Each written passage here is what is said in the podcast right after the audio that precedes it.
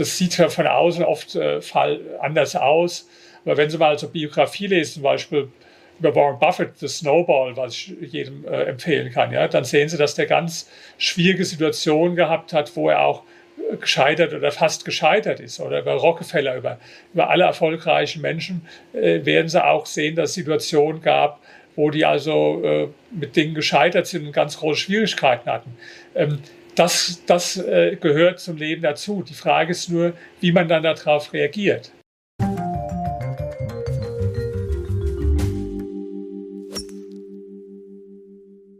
Die andere Sache, die Sie ja gesagt haben, ist dieses bisschen aus der Masse herauszustechen, mhm. nicht konform einfach mit, der, mit dem Strom zu sch äh, schwimmen. Ist es auf der einen Seite so, dass es eigentlich sogar mit weniger Risiko behaftet ist oder ist es mit mehr Risiko behaftet? Sagen wir, sagen wir mal ja und nein. Ja. Wer jetzt ein absoluter Sicherheitsfanatiker ist, ähm, also so wie ein Beamter, der sein Geld immer aufs Sparbuch äh, legt, ja, der ähm, äh, der wird sicher jetzt kein Unternehmen äh, gründen. Ja? Wobei man auch an dem Beispiel eigentlich ganz gut sagen kann, die vermeintliche Sicherheit, also jetzt zum Beispiel das Geld aufs Sparbuch zu geben, ist ja in Wahrheit das größte Risiko, weil man, weil der mit Sicherheit weiß, dass sein Geld also jedes Jahr weniger wird, schon bei moderater Inflation. Deswegen scheint es ihm sicher, weil immer der gleiche Betrag nominal dasteht, aber schon bei jetzt einer moderaten Inflation, sagen wir von zweieinhalb Prozent nur, und da hat er nach zehn Jahren, wenn man der realen Kaufkraft das sieht, hat er vielleicht 780 Euro oder so. Ja, das heißt, in Wahrheit ist das Risiko sogar 100 Prozent, dass er Geld verliert. Er nimmt es aber als 0 Prozent wahr, weil es nominal immer der gleiche Wert äh, bleibt. Ja. Und ähm, deswegen, also man muss schon gewisse äh, Risiken eingehen. Aber ich kann jetzt mal von mir selbst sagen, zum Beispiel, ich bin jetzt eher ein risikoaverser Mensch. Deswegen auch vielleicht ein bisschen untypisch wieder für jemand, der äh, Unternehmer geworden ist. Deswegen bin ich auch erst sehr spät in meinem Leben Unternehmer geworden. Da war ich schon 43 Jahre alt, ja, weil ich schon sehr risikoavers bin.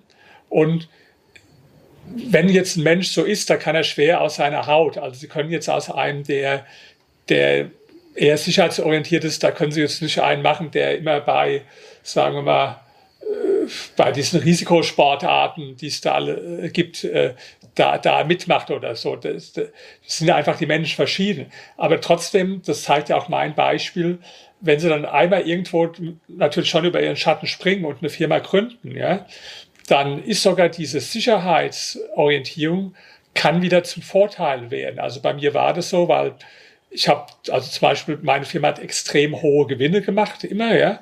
Wir hatten in, in 15 äh, Jahren eine durchschnittliche Umsatzrendite von 48 Prozent, ja.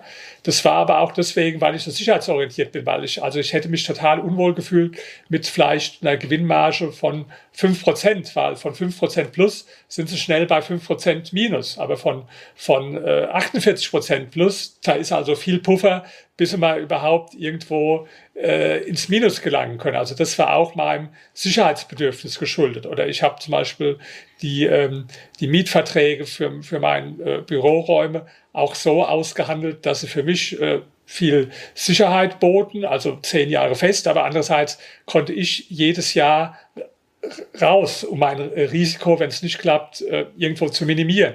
Ich will damit also nur sagen, äh, auch wenn jetzt ein Mensch von Natur aus vielleicht eher zum Sicherheitsmäßigen neigt, so wie ich, ja, dann darf man das nicht nur als Nachteil empfinden, sondern äh, wenn man dann einmal eine Firma gegründet hat, dann ist es durchaus auch ein Vorteil, während das hohe Risikobewusstsein ist natürlich schon für die meisten Unternehmer charakteristisch, aber ist auch natürlich eine Gefahr, ja, weil ähm, wenn sich das zum Beispiel vermengt mit einem sehr großen Optimismus, vielleicht auch mit dem Überoptimismus, dann führt es dazu, dass wenn zum Beispiel sagen wir, die Verhältnisse schwierig werden, ja, dass der oft äh, das gar nicht mehr richtig äh, angemessen wahrnimmt, die Risiken, ja, dass er dann auch Risiken eingeht, die in gar keinem Verhältnis zu den Chancen stehen oder die die Risiken verdrängt und so weiter, ja.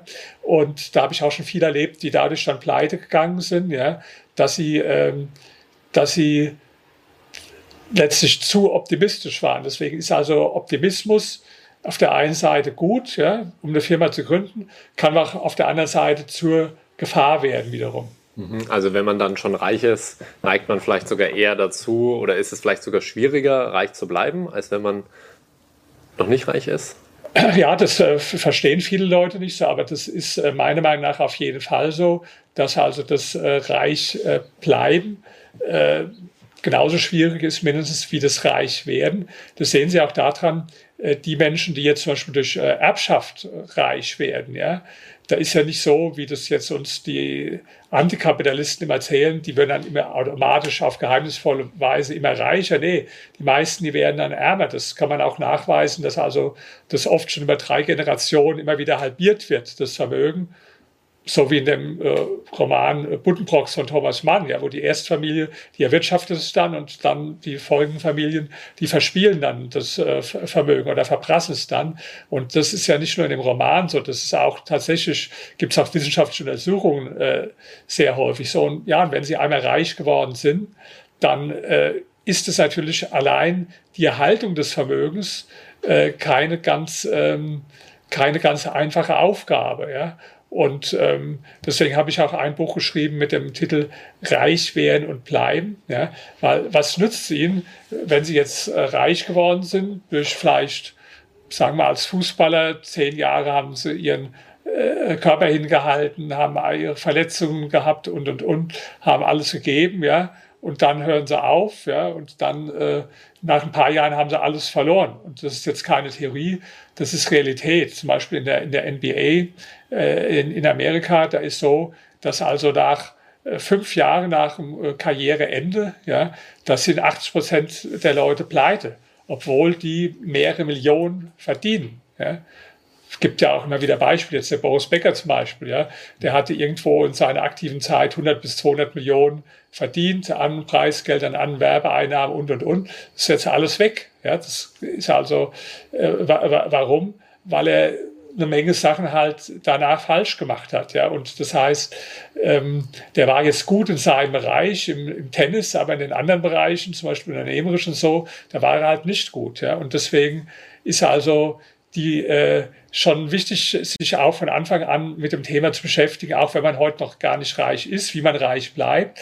Und was nützt ihnen, wenn sie jetzt, äh, wie gesagt, dann wissen, wie man reich wird, haben dann eine Menge äh, Geld gemacht und am Schluss äh, verlieren sie es dann wieder alles. Das ist ja äh, noch frustrierender, als wenn sie nie welches gehabt hätten, weil dann haben sie sich auch schon gewohnt, gewöhnt, äh, an hohen Lebensstandard und so. Und wenn sie dann da wieder radikal von runtergehen müssen, das ist ja schrecklich.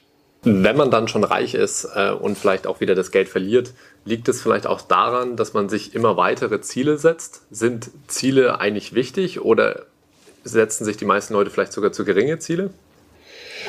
Ja, also Zielsetzung ist natürlich ein ganz wichtiges äh, Thema und äh, Sie haben es richtig gesagt. Meiner Meinung nach setzen sich die meisten Menschen also zu kleine Ziele. Ja? Und ähm, warum?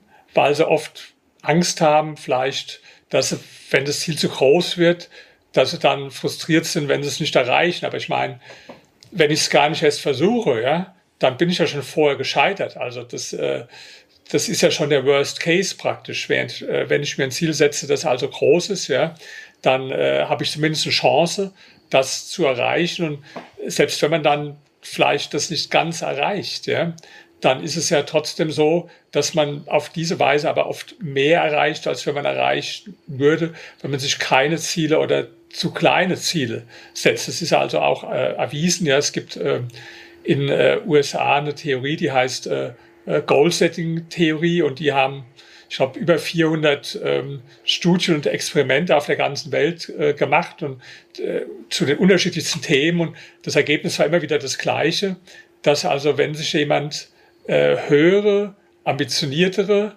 und auch vor allen Dingen konkrete Ziele setzt, dass er dann erfolgreicher ist als jemand, der sich entweder überhaupt keine Ziele setzt oder irgendwie ganz, ganz vage, unspezifische Ziele setzt. Das ist also auch wissenschaftlich erwiesen.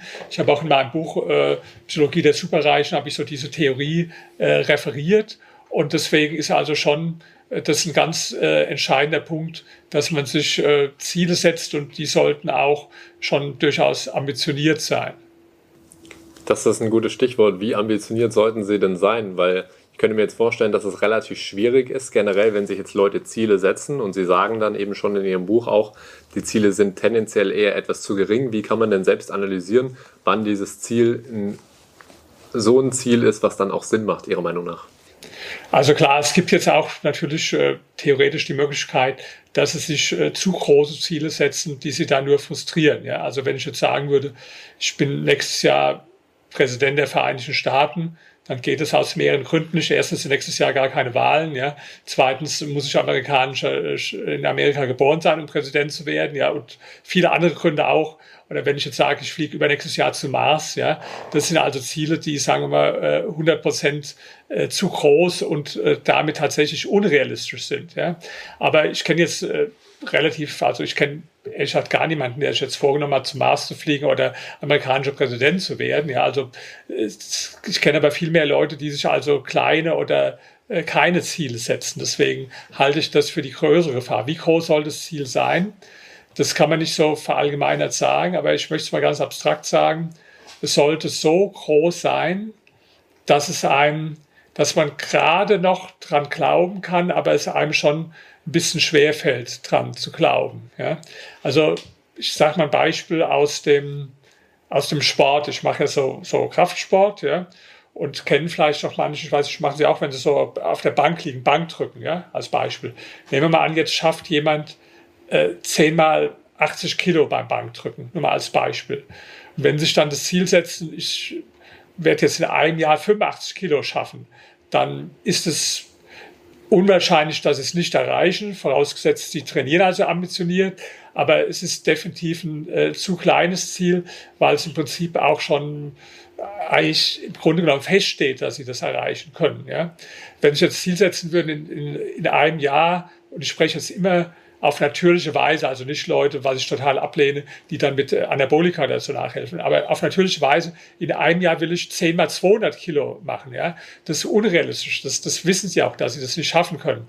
Wenn sie sich aber zum Beispiel das Ziel setzen, in, in einem Jahr, da schaffe ich vielleicht 10 mal 100 Kilo, ja, oder 110 oder was auch immer, ja, dann ist es schon sehr ambitioniert und es fällt ihnen auch schwer dran zu, äh, zu glauben, ja. Aber es ist jetzt auch nicht so völlig außerhalb des, des Denkbaren oder Möglichen, wie wenn sich 200 Kilo gesetzt haben. Es ist also auch schon ein ambitioniertes Ziel, wo man sich also schon strecken muss. Und es gehört dann auch dazu, um in dem Bild zu bleiben, dass sie manchmal scheitern. Also um jetzt bei dem Beispiel zu bleiben. Also wenn Sie jetzt diese 10 mal 80 Kilo machen, dann werden Sie die im Prinzip immer oder fast immer schaffen. Ja? Die Wahrscheinlichkeit des Scheiterns also fast null, außer wenn Sie einen total schlechten Tag haben oder so. Aber Sie werden es immer schaffen. Aber Ihr Muskel wird da nicht wachsen, weil das können Sie ja sowieso schon. Wenn Sie jetzt mehr auflegen, dann irgendwann mal, ja, dann wird irgendwann der Punkt kommen, wo sie das Gewicht nicht schaffen. Dann steht einer hinter ihnen und muss irgendwie sie motivieren oder auch vielleicht dann helfen, dass sie es noch hochkriegen. Ja? Das heißt, da, da wird es auch Situationen geben, wo sie das nicht schaffen wo sie scheitern. Aber das gehört also dazu, weil wenn sie nicht außerhalb ihrer Komfortzone gehen, dann findet auch kein Wachstum statt. Und das trifft jetzt nicht nur für Gewichte zu, sondern das trifft generell im Leben zu. Das schließt ja auch ein bisschen wieder an den Punkt an, den Sie vorhin gemeint haben, dass dann besonders erfolgreiche Menschen, auch wenn sie mal scheitern, ähm, da dann auch wieder aufstehen. Ja, ist ja ganz normal, dass man also öfters auch äh, äh, scheitert. Also ich habe jetzt gerade den neuen tollen Film gesehen über Michael Schumacher. Ja. Der hat ja eine Zeit, äh, das war mir gar nicht so bewusst, von mehreren Jahren gehabt, äh, wo er zu Ferrari gekommen ist und, und nicht erfolgreich war und hat trotzdem immer wieder durchgehalten weitergemacht. Also jeder, auch erfolgreiche, die erfolgreichsten Menschen, die haben Situationen gehabt, wo sie Rückschläge hatten, wo sie gescheitert sind. das sieht ja von außen oft anders aus. Aber wenn Sie mal so Biografie lesen, zum Beispiel über Warren Buffett, The Snowball, was ich jedem äh, empfehlen kann, ja, dann sehen Sie, dass der ganz schwierige Situationen gehabt hat, wo er auch äh, gescheitert oder fast gescheitert ist. Oder über Rockefeller, über, über alle erfolgreichen Menschen äh, werden Sie auch sehen, dass es Situationen gab, wo die also äh, mit Dingen gescheitert sind und ganz große Schwierigkeiten hatten. Ähm, das das äh, gehört zum Leben dazu. Die Frage ist nur, wie man dann darauf reagiert.